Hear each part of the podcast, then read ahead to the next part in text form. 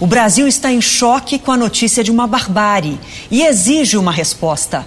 Quem executou a vereadora Marielle Franco e o motorista Anderson Gomes no Rio de Janeiro? O assassinato de Marielle Franco comoveu e mobilizou os brasileiros.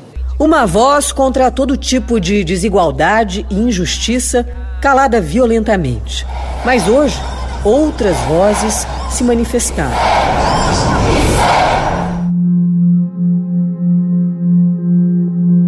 No dia 14 de março de 2023, vamos completar cinco anos de uma noite trágica que impactou a história recente da política brasileira. Marielle Franco, vereadora do Rio de Janeiro, e seu motorista, Anderson Gomes, foram executados a bala. O carro em que estavam foi seguido e alvejado no bairro Estácio, na região central da cidade. A única sobrevivente foi uma assessora da então vereadora. O crime brutal segue sem solução. E neste período, muitas foram as manifestações que geraram um lema: Marielle presente.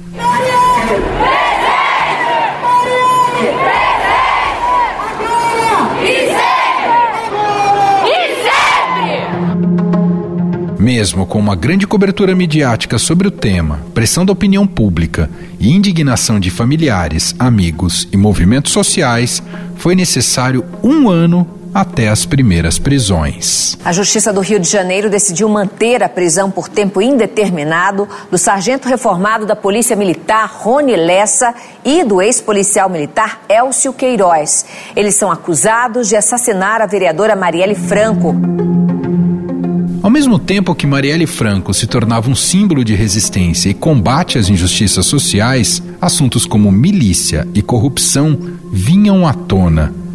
Na época, período polarizado das eleições de 2018, uma força de oposição à direita tentava subestimar a gravidade do crime e até responsabilizar Marielle, associando a imagem dela ao crime organizado por meio de fake news. Marcelo Freixo, amigo pessoal de Marielle, foi uma das vozes que mais defendeu e lutou pelo legado da vereadora. Começa a sair a, no, a notícia de que a Marielle tinha morrido, começa a entrar com a imprensa vai toda para lá, vereador assassinado, era o PSOL, a imprensa inteira começa a sair em tudo quanto é lugar, a internet vai, o mundo começa a falar. Na mesma noite, começou a brotar a tentativa de matar a Marielle de novo e de criminalizar a Marielle. Aí eu estava vendo que a morte da Marielle era uma coisa muito grave que estava acontecendo no Brasil naquele momento.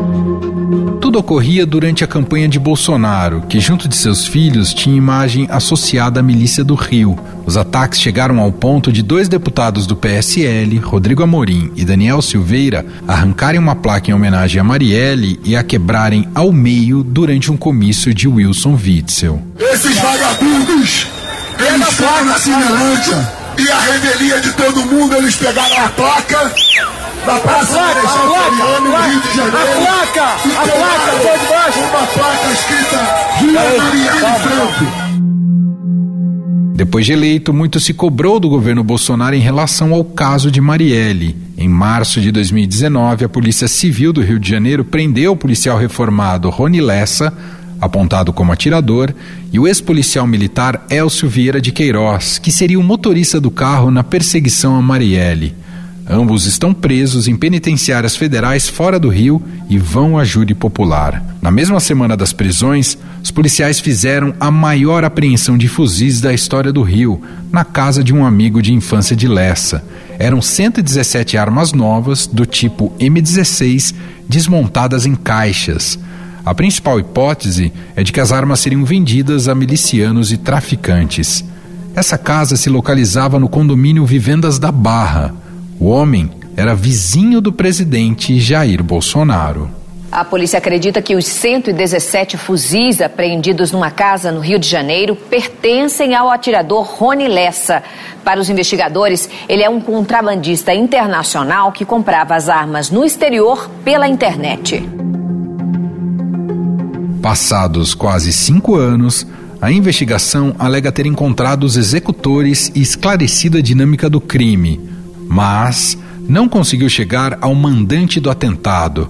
A motivação do assassinato também é desconhecida. Além disso, a arma usada do crime nunca foi encontrada. A principal suspeita é a de que tenha sido jogada no mar depois que Rony Lessa foi preso.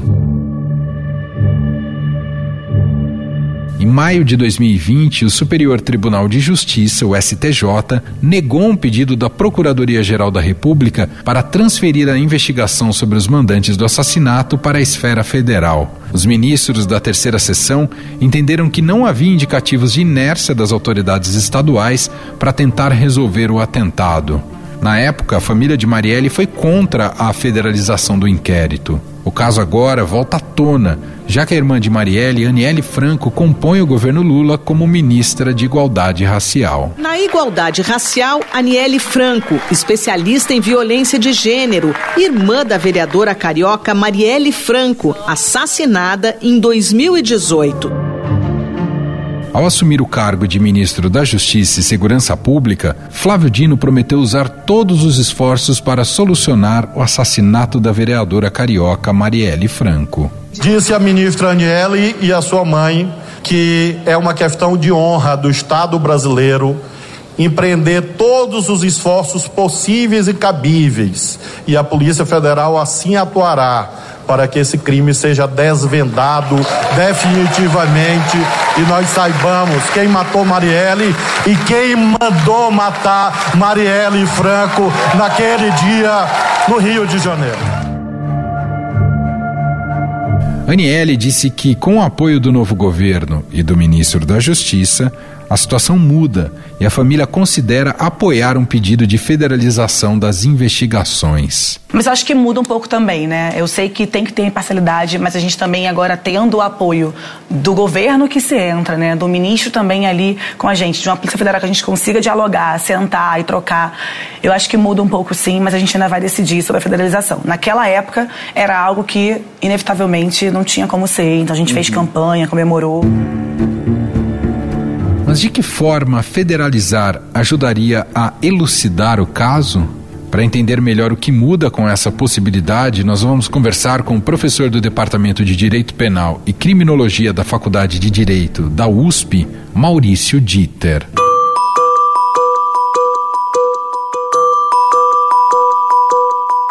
Olá, professor, seja muito bem-vindo. Obrigado por ter aceitado aqui ao nosso convite. Eu que agradeço o convite. Professor, ao assumir o Ministério da Justiça e da Segurança Pública, Flávio Dino se comprometeu em solucionar o caso do assassinato da vereadora Marielle Franco, tentar solucionar. Afirmou que vai trazer as investigações para o âmbito federal. Então eu queria começar nossa conversa já com duas perguntas embutidas aqui na, na primeira. Primeiro, colocar a Polícia Federal à frente do caso permite uma investigação mais independente e até mais profunda?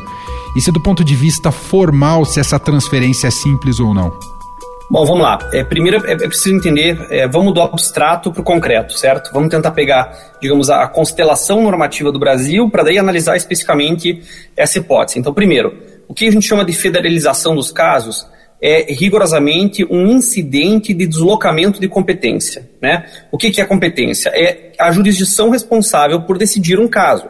Se eu mato alguém no Rio de Janeiro, a competência é evidentemente no estado do Rio de Janeiro, a competência é definida pelo território, e depois da, dessa definição, existe uma definição especializada. Certos crimes vão para o tribunal do júri, são julgados né, pelo plenário do júri, certos crimes são de competência da justiça estadual, a maior parte deles, a bem da verdade, alguns crimes são julgados pela justiça militar, alguns pela justiça eleitoral e alguns crimes pela justiça federal. Então, não é simplesmente a Polícia Federal ou o Ministério Público Federal, é todo um deslocamento de competência, que nesse caso sairia da esfera da Justiça Estadual e iria para a esfera da Justiça Federal. Quando vai para a Justiça Federal, ela mobiliza todo o aparato de repressão federal Polícia Federal, Ministério Público Federal, juízes e desembargadores federais nos tribunais regionais federais e além das instâncias superiores. Essa possibilidade está prevista desde 2004, a partir da emenda constitucional 45, que incluiu o parágrafo 5 no artigo 109, para dizer num, num, bom português.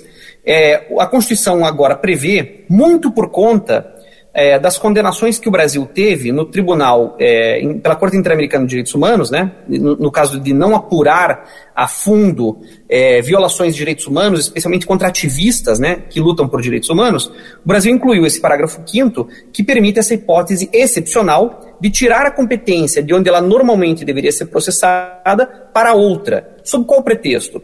O pretexto é que a Justiça Federal ela estaria é, mais distante de certos casos, como por exemplo, vamos supor, uh, o homicídio do Chico Mendes, o homicídio de Dorothy Stein, o, o, o, o homicídio de pessoas é, que seriam julgadas num ambiente onde há muita hostilidade, onde há muita pressão, onde é difícil pensar a imparcialidade dos atores envolvidos, porque às vezes são comarcas muito pequenas. Então a Justiça Federal, como ela tem um certo distanciamento maior, uma, um nível né, menos próximo, menos aquente desses casos, e porque também a Justiça Federal é capaz de mobilizar maior número de recursos. Então, por exemplo, as perícias da Polícia Federal, os grupos táticos da Polícia Federal, o fato de que ela dispõe de é, mais helicópteros, de mecanismos de investigação é, que permitem, digamos, violações de sigilo mais agudas, todo esse aparato é convocado para tratar desses casos, especialmente quando isso pode levar o Brasil a sanção nas cortes é, internacionais de direitos humanos. Só que é, não é um simples pedido, né? A Constituição da República, lá no artigo 109, parágrafo 5 ela diz que o Procurador-Geral da República tem que requisitar isso. Né?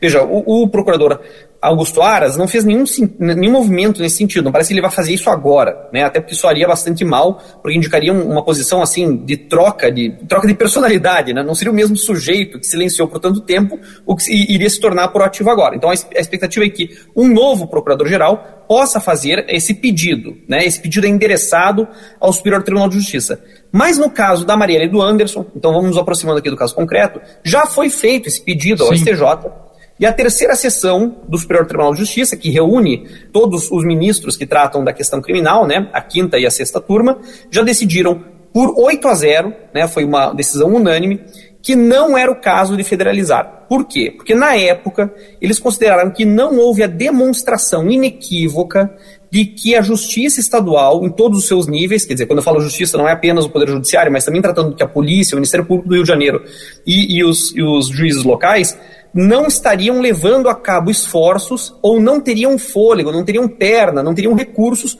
para apurar as responsabilidades em última instância. Então, como o STJ não ficou convencido de que havia omissão ou de que havia incapacidade, insuficiência de recursos, de que não havia descaso, de que não havia, sabe, assim, uma atitude leniente, negligente, ele considerou que era o caso de manter a competência lá. Agora, pode ser que nesses últimos anos com o avançar das investigações, e você sabe que à medida que as investigações se aprofundam, vão aparecendo novos suspeitos, novas ilações, isso pode subir num nível, digamos, de especulação de suspeitos em posições de poder. Pode ser que quando chegou nesse nível, as investigações travaram, elas não avançaram, elas não uhum. conseguiram apurar mais. E talvez seja o caso de reconsiderar essa possibilidade, como anunciou o ministro Flávio Dino, que com esse gesto, né, que com essa declaração mostra que esse caso continua a ter centralidade para o país, afinal, foi morta uma representante eleita do povo no exercício do poder democrático de maneira orquestrada, coordenada, quer dizer, um homicídio praticado de maneira tão dolosamente pré-determinada que indica um nível conspiratório que não se resolveria simplesmente com cumprimento de pena pelo executor e que envolveria, então, níveis maiores de investigação. Então, pode ser que agora sim se justifique isso. Então, a, a pressão política deve caminhar nesse sentido. Então, o, próximos passos, né? Um novo procurador-geral, soaria estranho o atual, Sem agora dúvida. finalmente se dá conta de que é importante, avoca o caso, submete ao Superior Tribunal de Justiça e aí cabe, nesse pedido do procurador, demonstrar que o fato exige mais, digamos, tecnologia, mais recursos, um, um distanciamento maior para poder apurar a cabo essas responsabilidades.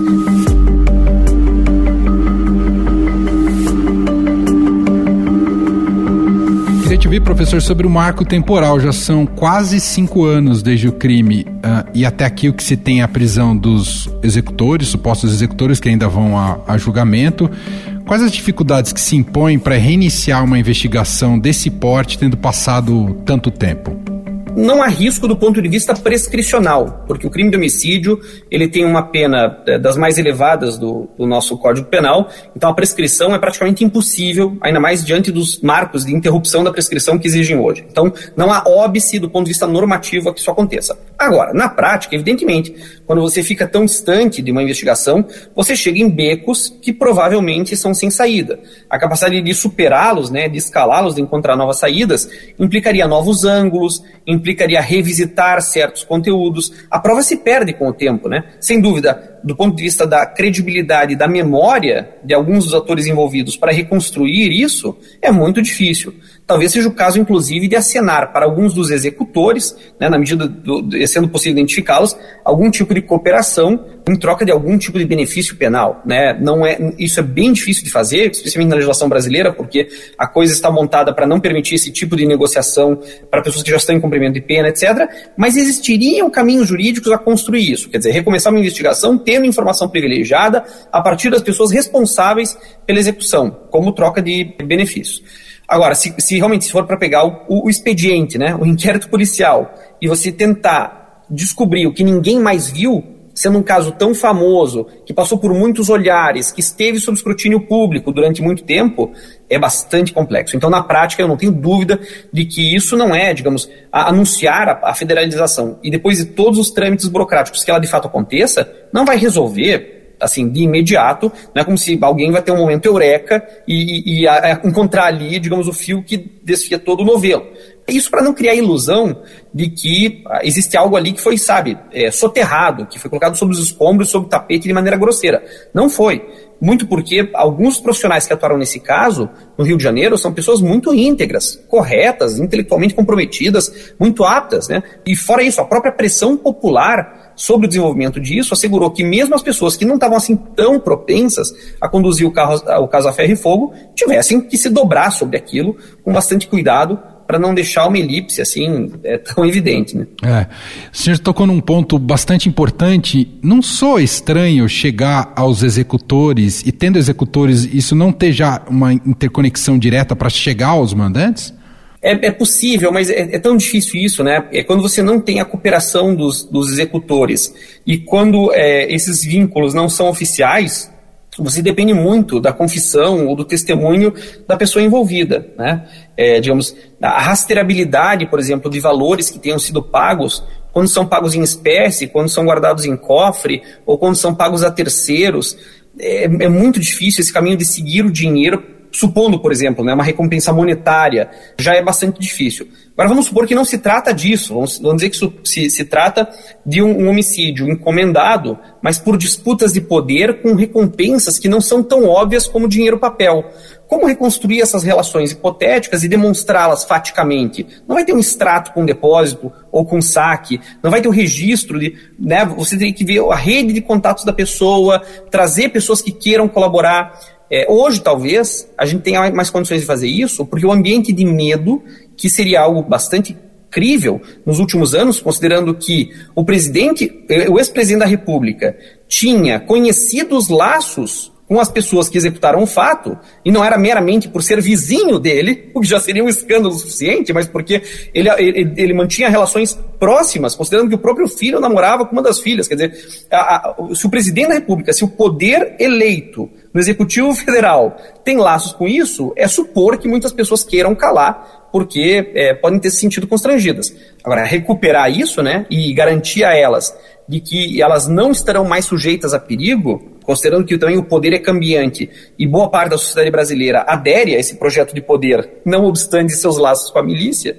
eu acho que é, é uma tarefa bastante desafiadora. Que bom, que bom que o ministro é, Flávio Dino mostra esse tipo de compromisso com a verdade, a memória. A, a Marielle, além, digamos, do, do, do, seu triste homicídio, da tragédia pessoal, que é a perda da humanidade da Marielle, o, o que importa para nós é pensar que ela acabou despertando uma vocação de pessoas para a política, para o envolvimento com, com o destino do país, que normalmente eram negligenciadas pelo poder público. Então, recuperar a memória dela, mantê-la tensionada, Veja, o que eu estou dizendo é, ainda que disso não saia mais nada, manter a atenção e o olhar sobre esse caso Sim. é uma maneira importante de fazer política. Professor, aquela máxima que não há crime que não possa ser solucionado, ainda que no Brasil a gente não solucione quase nada, mas por outros motivos, mas essa máxima vale para esse, esse crime ou a gente também pode estar diante de um crime muito bem planejado? As duas coisas são possíveis, tá? É, você às vezes se desaponta com os resultados que você encontra, porque você gostaria de encontrar uma rede, ah, digamos, mais elaborada de planejamento e execução, sabe? É, veja como é triste isso que eu vou dizer a seguir. A, a, às vezes a morte de pessoas tão importantes encontra na platitude da sua execução, digamos, na, na mesmice, na pouca importância que os executores dão, um, um, limite muito difícil de engolir, especialmente pelos familiares. Né? Vamos pegar o caso do Chico Mendes, por exemplo. Quando você pega os executores e por que eles mataram, os motivos eram tão ignóbeis, eram tão rasos, que, que dava assim, não, mas isso não pode ser, tem que ter uma autoridade maior, tem que ter, porque o Chico Mendes era valioso demais. Aí você fica um pouco perplexo, porque não pode ser que reduzam a vida dele, ou da Marielle, a um nível tão baixo, Entendi. como para ser morto por esse motivo vulgar. Essa é uma hipótese, certo? É, o, o, outro caso também pode ser que a gente não consegue resolver, porque de fato as, as relações humanas têm especificidades, subentendidos, tempos e, e, sinais que você não consegue coordenar. O processo penal ele é muito ruim para descobrir o que, que realmente aconteceu. Né? Porque ele depende, são raras as provas forenses, né, poucas provas documentais. Veja que a maior parte dos processos penais no Brasil depende basicamente da memória, e quando não é a memória da polícia, que até hoje resiste em ser registrada, então você depende de um depoimento que é sempre parcial, que tenta justificar a apropriação e que recorre à memória, prova testemunhal, que é a que menos tem valor, e pouca prova pericial, pouca prova forense, ou então, quando existe, interpretada da maneira correta. Então, eu diria que as duas coisas. Tanto é possível que a gente não descubra porque, digamos, a, a astúcia da razão, ainda que de maneira imprudente, acaba é, produzindo sombra suficiente para não ser decifrada, ou então a gente se encontra com a triste realidade de que existe gente disposta a matar por muito pouco, mesmo pessoas tão grandes. Nós ouvimos aqui o professor do Departamento de Direito Penal e Criminologia da Faculdade de Direito da USP, Maurício Dieter, gentilmente aqui atendendo a nossa reportagem. Muito obrigado, viu, professor? E um feliz 2023 para você. Obrigado, imagine, foi um prazer. Feliz 2023 para vocês também.